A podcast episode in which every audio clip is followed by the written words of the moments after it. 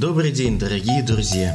С вами доктор Тройняшкин. Из нас троих, к сожалению, я только один, потому что тяжело на самом деле нам троем собраться.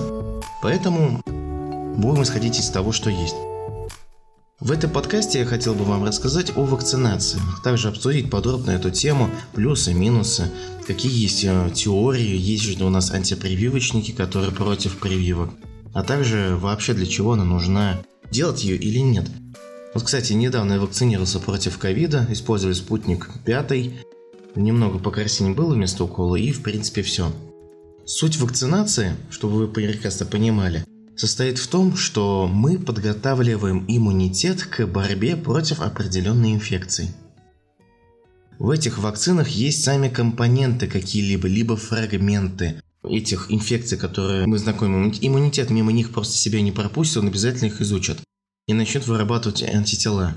Антитела потом тоже иссякнут, скажем так, изживут свою жизнь и они погибнут, просто так. Поэтому иммунитет хватает на 10 лет, где-то хватает на 2 года.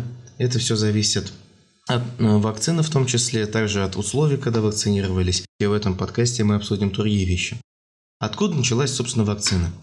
Вакцина, на самом деле, началась очень-очень-очень-очень давно. Это минимум 100 лет назад практически, даже больше. Связана она с коровьей оспой, вернее, с корью. Дело в том, что ученый смог использовать коровью оспу для того, чтобы вакцинировать ребенка, познакомить иммунитет ребенка с более ослабленной версией настоящей кори. И поэтому ребенок стал невосприимчивым. А мы помним, что кори, у нее практически 99% заражение. Почему 99? Вот представьте помещение, определенное, в котором располагается 100 человек. 99 никогда не болели корью и не вакцинировались, и будет один зараженный корью. Все остальные заболеют, без исключения. Просто кто-то умрет, кто-то получит осложнение, кто-то спокойно переболеет.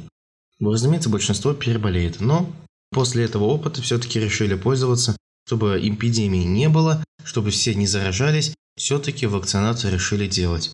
Второй пример. У нас в Советском Союзе очень активно развивался коклюш. 50-е, 60-е годы.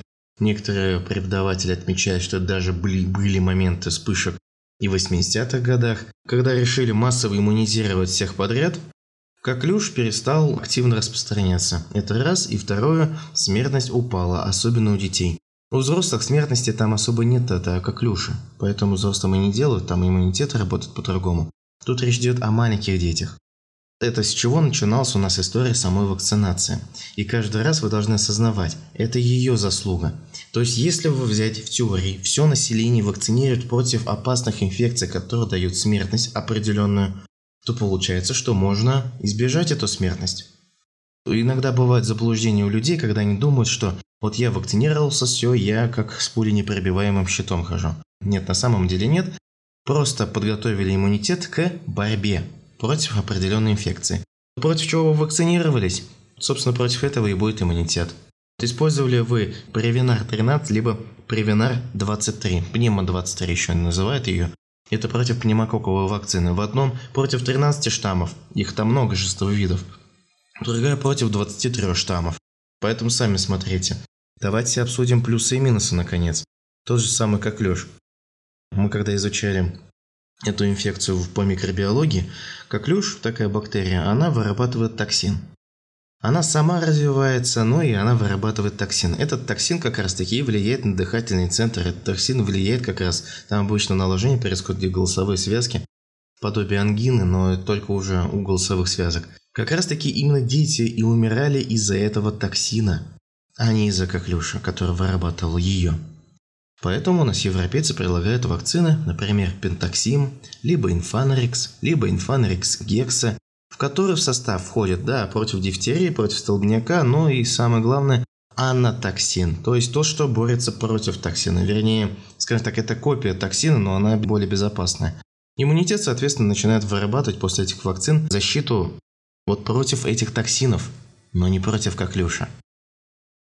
Другая сторона медали, давайте посмотрим на КДС. А КДС и пентоксим, их, может, знаете, самое главное отличие в составе – это только в том, что в АКДСе вместо анатоксинов там располагаются мертвые микроорганизмы коклюша. То есть иммунитет вырабатывается против самого коклюша, а не токсинов, которые он вырабатывает. То есть получается, если ребенок, который вакцинирован пентоксимом, например, он заразился коклюшем, коклюш пока успевает развиваться, иммунитет у ребенка начинает то только потом изучать и вырабатывать иммунитет против этого коклюша, а в то время вот этот последний успевает вырабатывать токсины, против которых уже есть иммунитет. В случае детей, которые вакцинированы АКДСом, его начинают уничтожать с порога. С порога. Сразу напоминаю вам, то, что нет такого понятия, что там вот один, одна условная единица токсина способна дать смертность. Нет. Дает огромное количество, а не, одно, не одна единица. Поэтому вот в чем разница, чтобы вы понимали, против чего вы вакцинируетесь, против того и будет защита. Конечно же, вы можете не вакцинироваться. Вот самое распространенное сейчас, вот который пиарится, и, конечно, нелепо они Пример достает очень на самом деле нелепо, поэтому я здесь и заговорю о них, антипрививочники. На самом деле это не важно, прививаетесь вы или нет. Разницы нет. Главное, чтобы вы помнили, какие бывают симптомы той или иной инфекции, что вам нужно делать. Помочь? Помогут. Сейчас медицина не средневековье располагается, антитоксины есть, если что, сыворотки есть, помогут, не вопрос. Но какой ценой вопрос? И не надо думать о том, что это по вине медиков, например. Вот у ребенка изменился голос после того, как он переболел коклюшем. Все, голос стал более грубым, более мужским, хотя был хороший, прекрасный голосок, и он, например, занимался пением. Но, извините, от медиков ничего не зависит уже на данный момент. Если бы вы вакцинировались, тогда бы да. Помните, на самом деле иммунитет у вашего ребенка будет работать успешно, довольно-таки неплохо, как и у всех. У всех, в принципе, иммунитет работает нормально. Просто те, кто вакцинировался, у них иммунитет с порога уничтожает те инфекции, которые встречает. У вас же, но он познакомится вначале. А теперь давайте поговорим о смертельных случаях, которые были при мне. Менингококковый менингит. Я тогда еще работал в ЖК Царева. Это в Татарстане, рядом с село Пестрецы, рядом с Казанью. Поселение такое молодое, абсолютно новое, современное. Женщина умерла от менингококкового менингита. Она не была вакцинирована. Тут выходит, Следующий вывод о том, что если бы у нее была хотя бы вакцинация, возможно, она и заболела бы менингококковым менингитом, но у нее не было бы летального исхода. То же самое я видел парня, который заболел гепатитом Б. И он оказался смертельным течением, уже был в коме.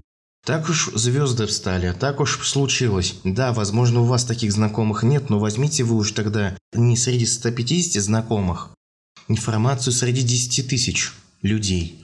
Тогда появляются смертельные случаи, тогда появляются случаи, где люди не вакцинированы никогда, у которых нет иммунитета, они заболели как раз тяжелым течением. Приехал из э, постсоветского пространства. Конечно же, там вакцинации никакой и не было. Только вопрос, как он заразился этим гепатитом Б. Там обычно все-таки через кровь он заражается. Вы сейчас можете сказать, ага, вот, нашли, но раз на раз не приходится. Люди с гепатитом Б живут и, в принципе, чувствуют себя превосходно. Да, используют препараты постоянно, да, постоянно занимаются там, ложатся в стационары. Да, это бывает, но все-таки у них нет фульминатного течения, и они живут. Хотя бы. И от этого ничего плохого нет. И люди с ВИЧ-инфекцией живут. Тоже ничего плохого нет, просто надо поддерживать состояние. Против ВИЧ-инфекции тяжело выделить компонент.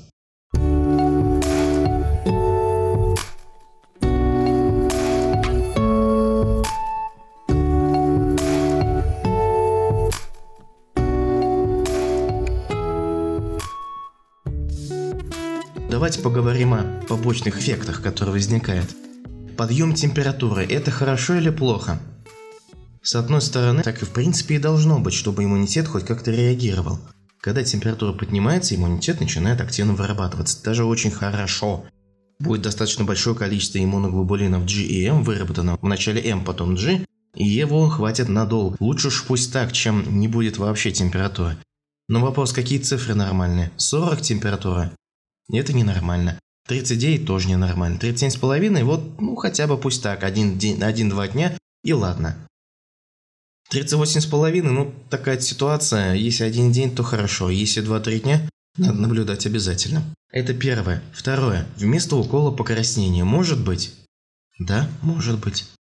И это может быть связано с компонентами вакцины, потому что все индивидуально реагирует. Вот у кого-то есть аллергия на молоко, у кого-то аллергии на молоко нет. Соответственно, у кого есть аллергия на молоко, покраснение чаще появляется. Это связь из-за вакцины? Нет. Иммунитет просто в самом начале, я напоминаю, в часть иммунитета входят эозинофилы, тучные клетки в том числе, они с самого начала реагируют иначе.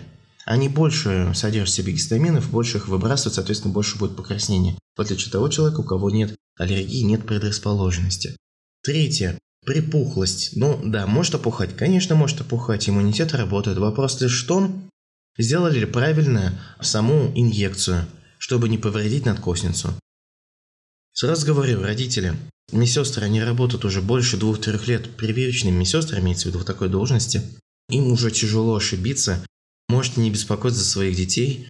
Там специально для этого делаются приказы. До трех лет делается все это в, ног, в ножку, после трех лет делается в дельтовидную мышцу на плече. Исключение – это корокоростного апаратит, она делается подкожно, соответственно, делается сразу в плечо. Проба манту делается подкожно, в БЦЖ делается внутрикожно. Как раз из, из этих вредных привычек. Бывает такая ситуация, когда после вакцинации у ребенка рука отнялась, либо нога отнималась, больно ребенку ходить. Бывает такое? Конечно, бывает.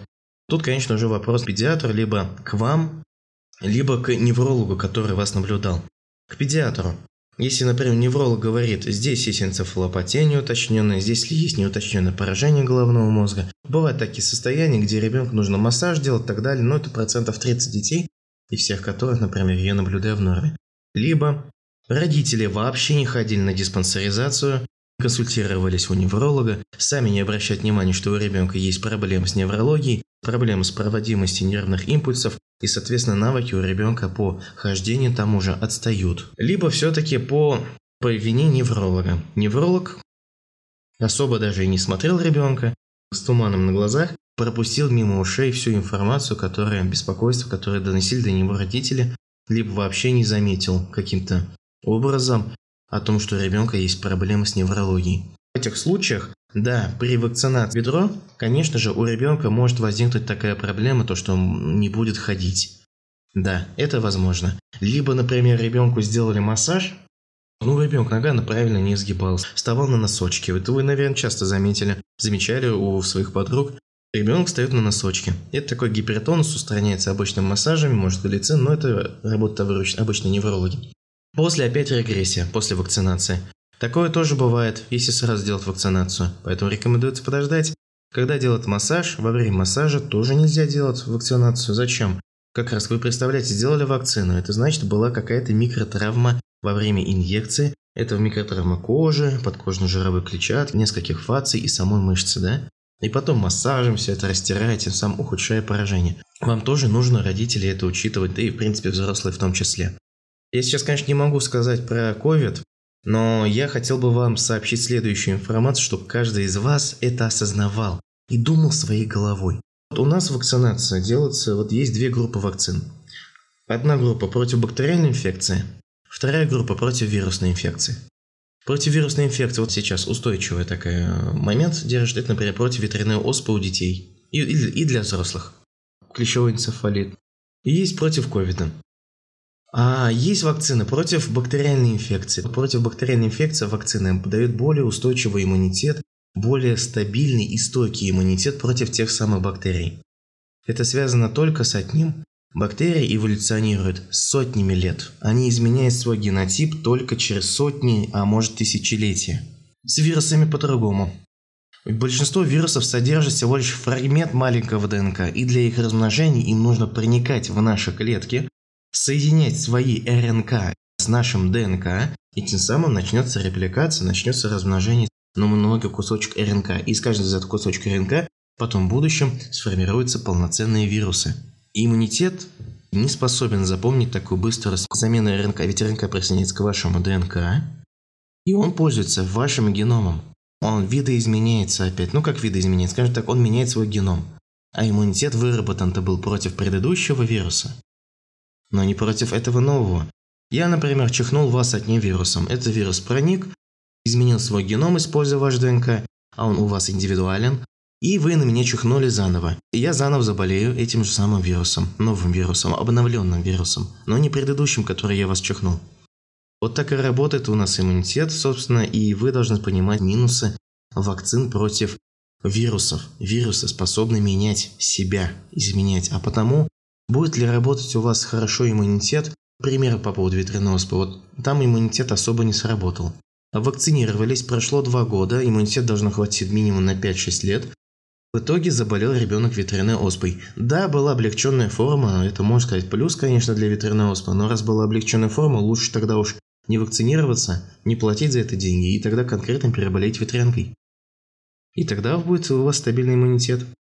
Итак, дорогие друзья, надеюсь, что вы прослушаете эту информацию и будете больше думать своей головой, вникать, нужно вам это или нет, а если это нужно, то меньше слушайте форумов и так далее. Там все-таки люди делают маркетинговые ходы, делают продажи. Иногда самые частные клиники запускают все это дело и обсуждают страшные и нелепые случаи. Страшные, потому что выглядят страшно, а нелепые, потому что это все неправда. Поэтому будьте внимательны всегда, следите за своей головой. Помните, что вакцины против вирусной инфекции гораздо работают слабее, чем вакцины против бактериальной инфекции. То есть против бактериальной инфекции будет иметь эффект тот, который вы хотите достигнуть. Помните, что невакцинированные люди не застрахованы вообще никак, вообще ничем, у них нет ничего против фульминантов в течение инфекционных заболеваний, в отличие от тех людей, которые вакцинированы. Напоминаю вам, про гепатит Б. Тот парень умер, не был вакцинирован, заразился гепатитом Б. И так уж карты, не знаю, что это, звезды пали так. И у него было смертельное течение данного заболевания. Что он лежал в коме, потом все равно, к сожалению, был исход негативный. Желаю, чтобы вы прекрасно понимали и вспоминали об этом. Я не хочу вас пугать, вы должны своей головой думать. У нас есть национальный календарь. Он до сих пор нужен, потому что эта вся инфекция, к сожалению, у нас встречается. С вами был доктор Троняшкин, меня зовут Ильсур, один из троих. Не забывайте подписываться на наш канал, мы написали для вас книги, поэтому пишите на почту, делайте заявки, мы обязательно вам их вышлем. Всем пока!